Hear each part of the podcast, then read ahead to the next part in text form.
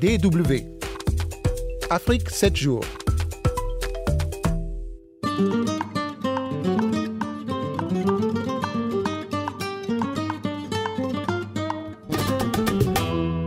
Bienvenue dans Afrique 7 jours, le magazine qui revient chaque semaine sur les principaux sujets qui ont fait la une de l'actualité africaine.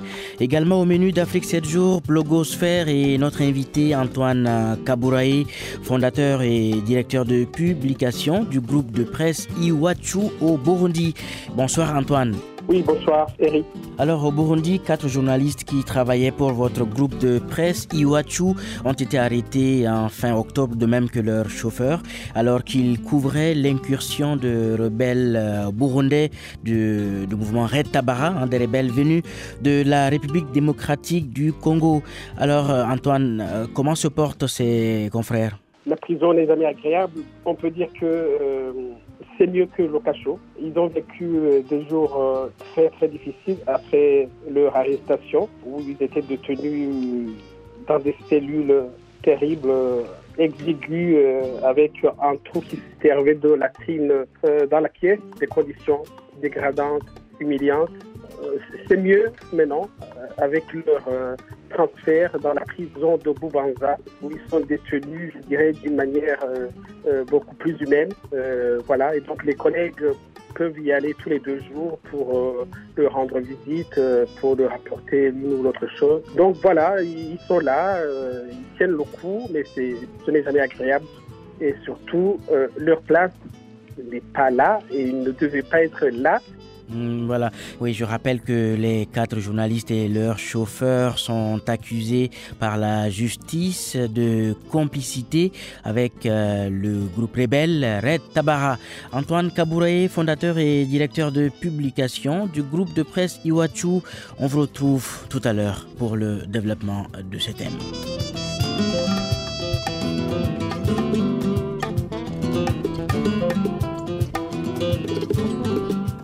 Afrique 7 jours, c'est aussi l'Afro-Presse, la revue de presse des journaux allemands, qui vous sera présentée tout à l'heure par euh, Ali Farhat.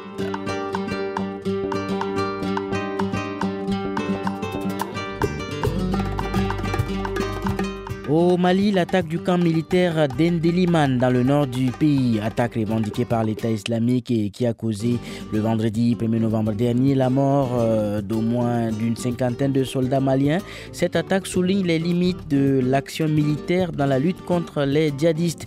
Selon Boubacar Salif Traoré, spécialiste des questions de sécurité et de développement, les seules actions militaires ne suffisent pas pour chasser ces terroristes de ces régions. Seuls l'aide aux populations dans des régions abandonnées par l'État malien pourrait contrer l'implantation de ces groupes djihadistes. On écoute euh, Boubacar Salif Traoré.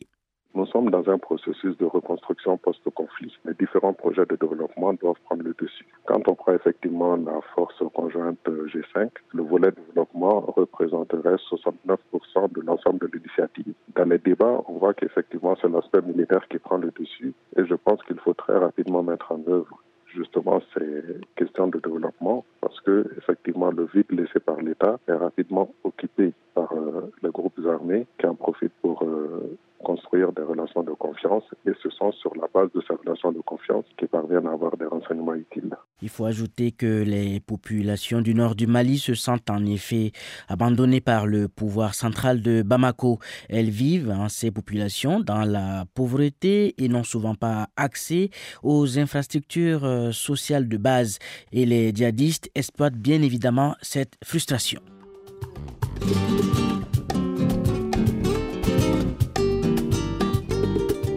Pour la première fois, les Togolais de l'étranger pourront voter lors euh, des élections dans leur pays, notamment l'élection présidentielle, et ce dès 2020.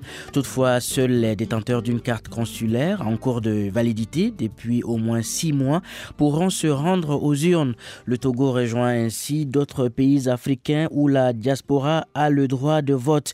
Le délégué au Conseil des Togolais de l'extérieur, Kak Sanoussi, s'en réjouit. C'est une demande lointaine euh, de la diaspora togolaise de pouvoir participer à la vie de la nation. Aujourd'hui, ça devient effectif et je pense qu'il faut saluer euh, ce progrès. Je ne sais pas s'il y aura un changement radical pour chaque acteur de la diaspora, mais en tout cas, il y aura un sentiment d'appartenance beaucoup plus fort.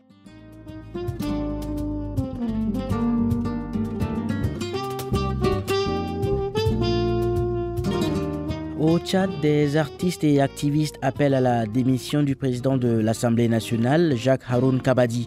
Cette demande fait suite à la mort d'un jeune conducteur de moto-taxi abattu par l'escorte du président de l'Assemblée nationale. C'était le lundi 4 novembre dernier à N'Djamena.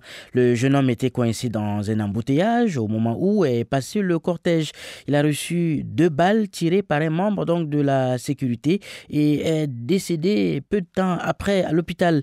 L'artiste rappeur Alfred Ngeita Félix alias N2A est un des meneurs de ce mouvement de contestation. C'est pour la énième fois que le score du président de l'Assemblée arrache des vies aux paisibles citoyens, raison pour laquelle nous, les citoyens concernés, on s'est réunis pour prouver notre ras-le-bol vis-à-vis de ce comportement. Cette fois-ci, c'en est de trop un jeune diplômé qui n'a pas d'emploi et qui se cherche sur les motos-taxis pour subvenir aux besoins de sa famille, s'est fait arroser à balles réelles. Il faut que ce président démissionne. On va protester avec beaucoup des actions. Cette fois-ci, ils doivent comprendre qu'ils ont affaire à une jeunesse qui est en colère, une jeunesse qui en a marre. Face à cette indignation, le parquet de N'Djamena, dans un communiqué signé le mercredi dernier par le premier substitut du procureur de la République, a déclaré avoir ouvert une enquête et qui a permis d'interpeller quatre personnes qui sont actuellement placées en garde à vue.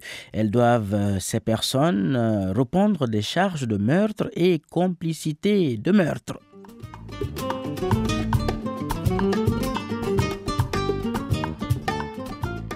En tournée en Europe, Pascal Affinguessan, le président statutaire du FPI, le Front populaire ivoirien, le parti de l'ancien président ivoirien Laurent Koudou Bagbo, Pascal Affinguessan a donc présenté ses excuses à celui-ci. Des excuses suite à des propos qu'il avait tenus en mars dernier lorsque Laurent Koudou Bagbo avait refusé de le recevoir et il avait alors qualifié ce refus d'insultant. Pascal Affinguessan justifie au micro de la Deutsche Welle les raisons de son acte d'apaisement présenter des excuses parce que certaines personnes se sont senties vexées. Je crois que c'est la moindre des choses. C'est la manifestation d'une volonté de décrisper, d'assainir les relations parce que c'est important dans l'action politique.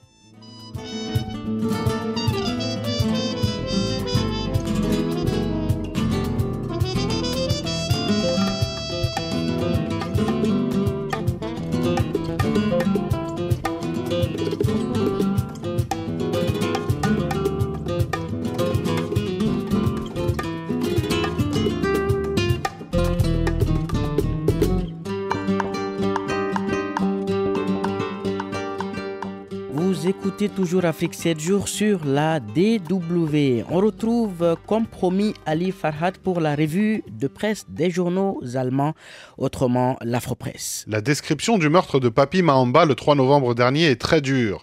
Vers 21h, cinq personnes sont entrées par effraction au domicile du journaliste, raconte la Tageszeitung. Il a été poignardé au ventre, tiré hors de chez lui et sauvagement mutilé. Par la suite, les agresseurs ont mis le feu à sa maison avant de disparaître dans l'obscurité. Ils ont dit à mon mari de se tenir loin du sujet d'Ebola, mais il s'est montré têtu, a raconté la femme de Papi Mahamba au quotidien de Berlin. Tué parce qu'il avait fait de la prévention contre une maladie qui tue.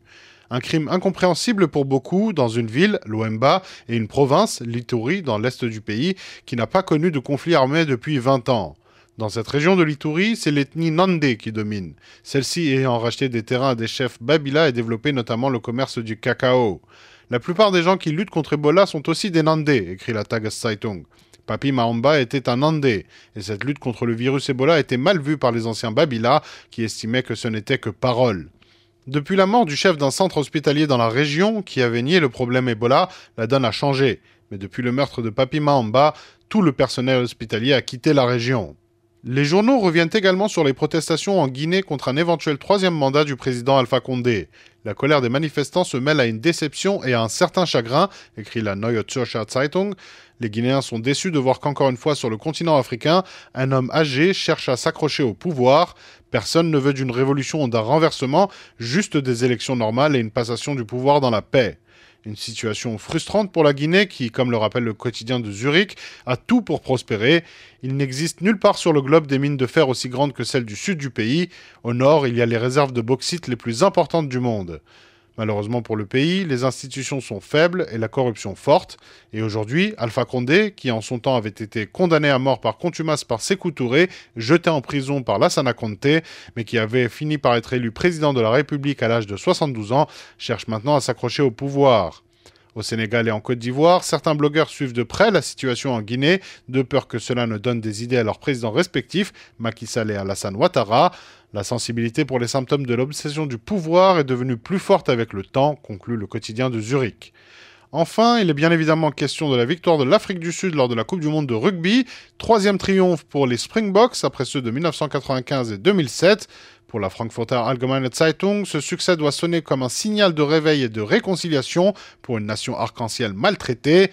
L'histoire retiendra cette photo de Sia Colissi, premier capitaine noir des Springboks, et de Cyril Ramaphosa, président noir de l'Afrique du Sud, fêtant ensemble la victoire 32-12 face à l'Angleterre. Une image forte, sachant que ce sport, celui des colons blancs, pratiqué depuis 128 ans dans le pays, a longtemps été le symbole détesté de la scission entre les Noirs et les Blancs, écrit Neues Deutschland. Blogosphère.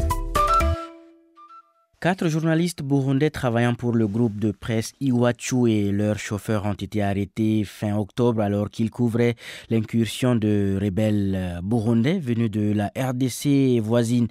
Ils ont été inculpés de complicité d'atteinte à la sécurité de l'État et écroués à Bubanza, Bubanza situé dans le nord-ouest du Burundi. Alors, euh, Antoine Kabouraé, euh, ce sont quand même des accusations graves, non? Est grave, un délit un peu pour tout. Hein. C'est tellement vague. Les accusés doivent être rendus à Boubanza pour euh, essayer de couvrir euh, ce qui s'était passé là. C'est le travail de journaliste professionnel. Un journaliste professionnel, lorsqu'il entend qu'il y a des, troubles quelque part, un événement qui se tient quelque part, qui se fait quelque part, qu'est-ce qu'il fait? Il va sur terrain pour constater, pour recueillir des témoignages, pour confronter des sources, pour recouper les informations. Et, et surtout, il n'avait pas encore commencé. C'est ça qui est aussi euh, euh, incroyable. Ils n'ont rien fait. Est-ce que ce n'est pas une façon euh, d'intimider les quelques rares journalistes hein, de votre média Iwachu qui brave quand même un environnement hostile au Burundi? Ça, c'est la question que vous devriez certainement euh, poser à ceux qui les ont arrêtés. Mais bon, nous, on s'en tient à ce que font les journalistes dans l'exercice de leur métier au, quotidien, c'est-à-dire aller sur terrain, essayer de recueillir au maximum les informations et puis après se faire leur opinion et puis euh, voilà, euh, rédiger leur papier sur base de ce qu'ils ont vu, de ce qu'ils ont entendu, de, ce qu'ils ont compris. Alors, est-ce que c'est une manière de, les intimider? Euh, la question est ouverte. Est-ce que c'est une manière de leur refuser l'accès à l'information? La question est ouverte. Mais le conseil est là. Il y a quatre journalistes et leurs chauffeurs qui sont arrêtés à Boubanza, à Boubanza où des troubles avaient été signalés le matin et ça c'est un détail aussi qu'il faut rappeler, ils ont quitté Bujumbura à midi quart. Dès le matin, c'était sur tous les réseaux sociaux. Les autorités de la province de Bubanza s'étaient déjà exprimées sur Twitter. Donc voilà, euh, je pense que même ils, étaient allés un peu tard, donc midi quart pour des événements, des événements qui s'étaient passés le matin, enfin à l'aube, dit-on. Euh, on ne peut pas les accuser on parle de complicité, on parle d'avoir été prévenu par les rebelles, mais c'est tellement gros. Mais peut-être, euh, comme on dit, ce qui est, comment on dit, on dit, ce qui est gros c'est insignifiant. Je ne sais plus comment l'expression se dit. Euh, c'est tellement gros que ça passe pas. Hum. Antoine Cabouret, euh, je, vais vous poser la question que tout le monde euh, se pose. comment faites-vous, hein, vous et vos journalistes, pour tenir dans un environnement aussi hostile hein, que celui actuellement au Burundi? Les femmes et les hommes qui travaillent dans Iwachu, nous sommes tous des passionnés. Des gens qui vraiment aime ce métier. Nous aimons le métier d'informer. Et puis, il faut aussi euh, dire que euh, Iwachu existe depuis 2008. Ça veut dire 11 euh, ans, 11 ans d'activité. Mais les autres médias également qui existaient peut-être avant Iwachu ont quasiment tous fermé. Leurs responsables sont en exil. Or, Iwachu est là, même si certains journalistes se sentent menacés, mais l'organe continue d'exister. Quel est votre secret? C'est l'amour du métier. Et ce sont tous des gens debout. Euh, d'ailleurs, certains pensaient que euh, avec mon départ, Iwachu allait s'effondrer. Mais non. Iwachu, comme je le dis souvent, c'est une petite institution. Moi, j'ai fondé Iwachu, c'est vrai, mais c'est un journal qui est, qui est appelé et qui doit me survivre.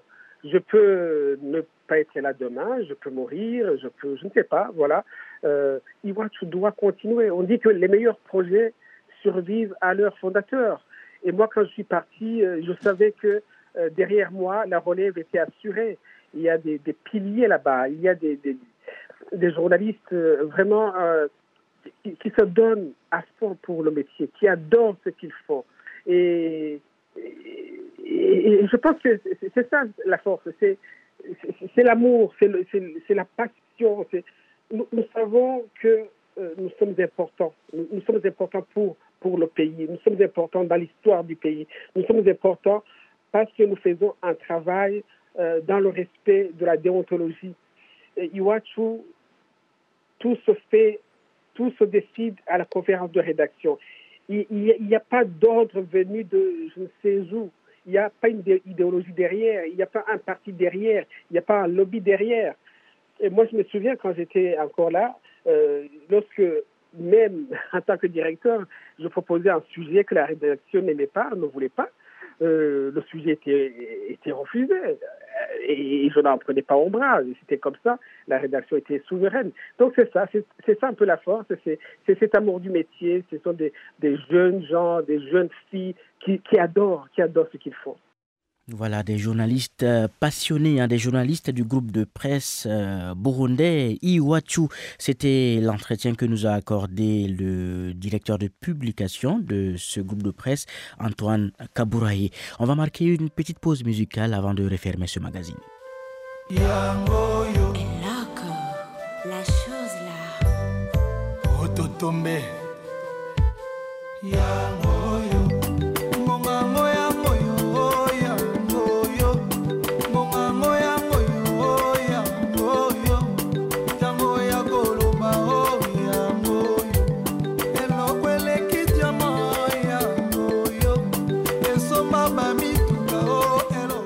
Eloko Oyo de l'artiste euh, RD congolais Fali Ipupa. C'est avec euh, cette belle sonorité hein, venant du Congo Kinshasa que s'achève Afrique 7 jours. Avant de nous quitter, je vous laisse méditer sur ce proverbe burundais. Le bâton garde une vache, il ne garde pas une personne. À la semaine prochaine.